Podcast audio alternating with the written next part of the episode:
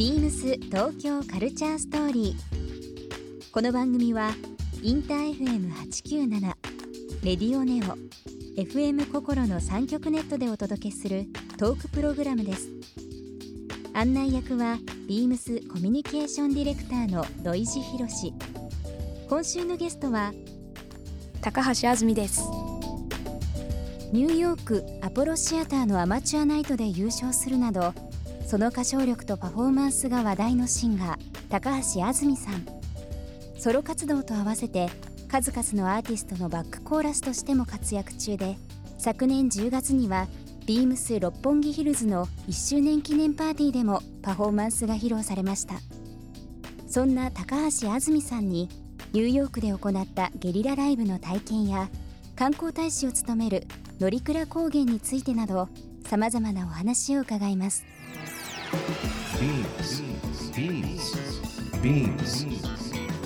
BeamsTokyo Culture Story Beams Tokyo Culture Story This program is brought to you by Beams ビームスありとあらゆるものをミックスして自分たちらしく楽しむそれぞれの時代を生きる若者たちが形作る東京のカルチャー。ビームス東京カルチャーストーリー。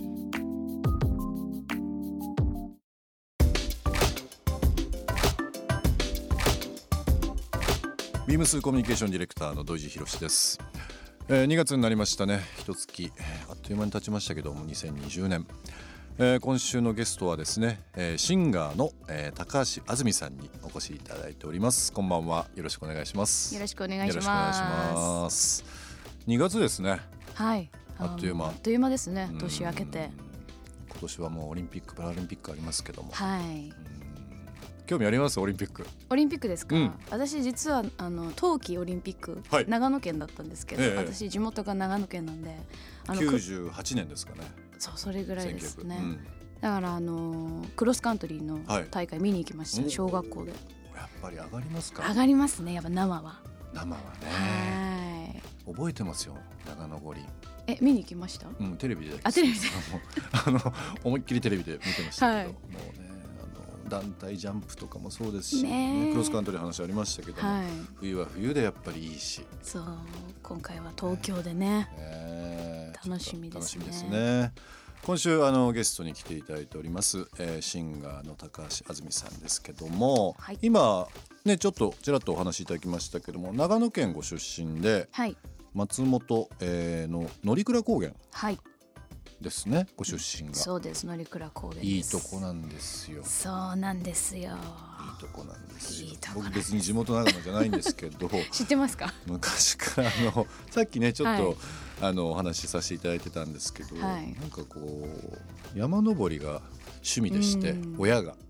両親がね。はい。はい。でなんか小さい時からよく、まあ、長野はそうですけどね北アルプス、南アルプス中心に日本の高山 3,000m 級はほとんどほとんどだな登りましたね。すごいですね。乗鞍もね乗鞍岳、はい。えー登りましたけども好きですよ。なんか前世なんかあったのかなっていうぐらい山には縁がある。縁があるかもしれないですけど、話し合わせてるつもりはないですけど長野は大好きですよ、はい本当に。ありがとうございます、はい。乗鞍高原観光大使を務められてる。そうなんですよそう最近任命していただいて、うん。なので私もあの自分の SNS とかで、ん。あの乗鞍高原の写真撮ってアップしたりとか、うん。で本当にいい場所なので、うん。あのみんなにねあのそれを伝えたいなと思ってはい。なんかズバリ乗鞍高原の素敵なところってどういうところですか、やっぱり、まあ、まず一つ山うん。と、まあ、今ね真冬でスキーがあのスキー場が近くにあるのでそうですよね、はい、スノーボードスキーしたりする方もいますし、うん。まあ四季折々見るものがたくさんあの違ってくるんですけど、うん。あのやっぱ自然の移り変わりをすごい楽しめる場所だなと、ううんん思います。ここ何年かで東京から移住組というか、はい、例えば年配の方だけじゃなくて若い人がですね、はい。割と僕の周りもそうなんですけど長野に移り住む人結構多くて、あそうなんですね。うん。15年20年ぐらい前からあの大町はい、が割とこうツリーハウスとか、まあ、スケートとかうん、のいろんなカルチャーっていうのが結構生まれててへー。最近だと松本で家具やってる人とか、まあ、白馬とかねもうもちろんそうですけども結構いろんなところで活動されてる方多いですよね。そうですよね、うん。なんかどっちかというと芸術肌の方が、ぽいですよね。あの移住したりとか、うん。私のその松本市もうん。そういうなんかアーティスト気質な方とかたくさんいてすごい面白い、いいですよね。うんね松本はですね松本民芸家具っていうのは、まあ、ビームスでも取り扱いしてるんですようんうん長くへえロッキンチェアだったりとかね、はいなんかいろんなものやってるんですけど、まあ、民芸の里という部分でも非常に有名ですし、うん僕山も好きなんですけど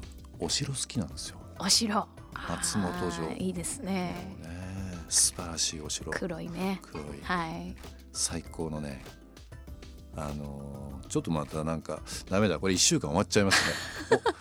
お乗鞍って標高1500メートルぐらいあるんですかねあのー乗鞍岳自体はうん。3026メートルあるんですよ、で私のそのお家、うん。あの実家のあたりはうん。1500600 5600あたりですね。だから標高高いのであの酸素がまず薄い。うん。だから生まれた時からあのコーチトレーニングみたいなああのアスリートでしたっけ？あーじゃないんですけあど。ででもやっぱりあの酸素の薄いところで育ったせいか、うん。その高校の時は松本市の,、ん。あの体力テストあるじゃないですか、やっぱり最後の方まで残りますね。だから関係あるんだなと思って。今後ねそのはい。長野、まあ、非常にアクセスもいいですからね新幹線、うん。まあ、高速道路も。そうですね、うんありますし、はい。どんどんどんどんその長野県もしかしたらその乗鞍中心にはい。盛り上がっちゃうんじゃないですかこれまた。盛り上げたいですね、はい。今の時期まあ雪化粧というか、うん。まあ各山々が雪にかぶってると思いますけども、はい。夏は夏でまた気持ちいいんじゃないですか？夏はそうですね。あの高原なのでやっぱ避暑地になるんですよね、うんだからあのもうふ夜はちょっと薄い長袖がいるぐらいひんやりとしてるので、うん毎日過ごしやすく寝れるっていう、あ素晴らしいですね。はい、であとまあ星空がもう最高ですね。天の川も見れるし、うん。もうほんとタイミングがいいと5分に1回流れ星がパッと見れたりあとか。らそんなロマンチックな。そうなんですよ。なるほど、はい。もう今のこの短期間でもうこの親善大使のすべての言葉を拾ってしまってあの もうね車でどっか行くのも好きなんで、はい。ちょっと、まあ、今冬の時期ですけどちょっと春先になったらはい。行ってみたいなと思いますぜね。ひ遊び来てください。雪解けの季節もいいですよね。そうですね、うん。ちょっとめあのー若葉とかね、うん。ちょっと緑が増えた時期はいいですね、うん。食ってどうですか？食？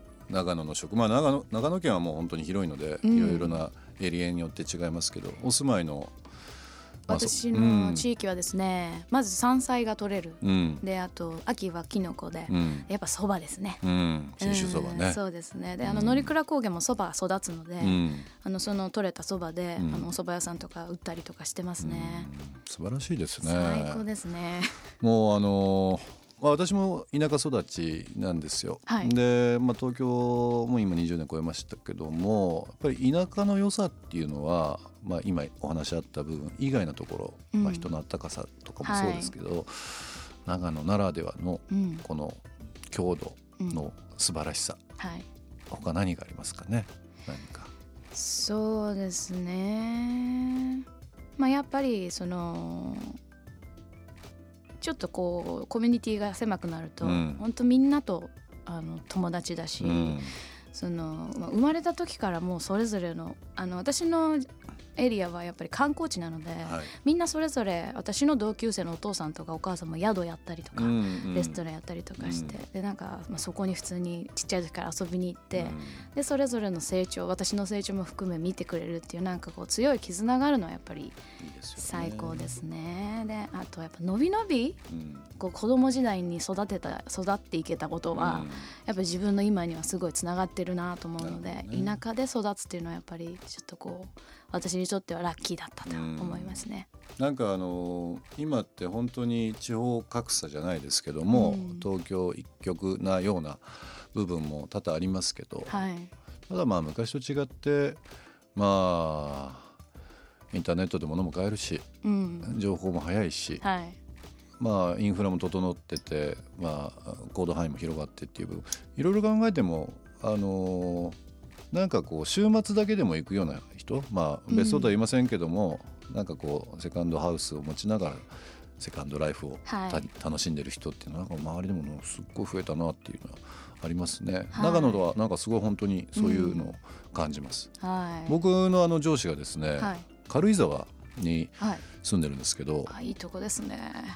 通勤してますからね毎日。軽井沢から、うん、あまあでも行けなくないですよね。そうなんですよ。新幹線多分ねドアトゥドアで2時間かかんないかもしれないですよ。本当ですか？新幹線東京行き乗り換えで原宿までなんで多分2時間ぐらいじゃないかな。あそれは全然行けますね。うん。えー、羨ましい。いいですよね。いいですね。ビームス東京カルチャーストーリー。番組では皆様からのメッセージをお待ちしていますメールアドレスは beams897 アットマークインター FM.jp ツイッターはハッシュタグ beams897 ハッシュタグ beams 東京カルチャーストーリーをつけてつぶやいてください。またもう一度お聞きになりたい方はラジコラジオクラウドでチェックできます。ビームス東京カルチャーストーリー。明日もお楽しみに。ビームスビームス名古屋ショップスタッフの藤井純一です。ビームス名古屋では2月1日から2月16日まで豊富なインディアンジュエリーをご覧いただける恒例のイベントを開催します。期間中は人気の高いジェニファー・カーティスに別注したブレスレットとリングを発売。メンズ・ウィメンズともにつけやすいシンプルなアイテムを中心に圧巻のラインナップをご用意します。ぜひご来店ください。ビームス東京カルチャーストーリー。Beams Tokyo Culture Story This program was brought to you by Beams.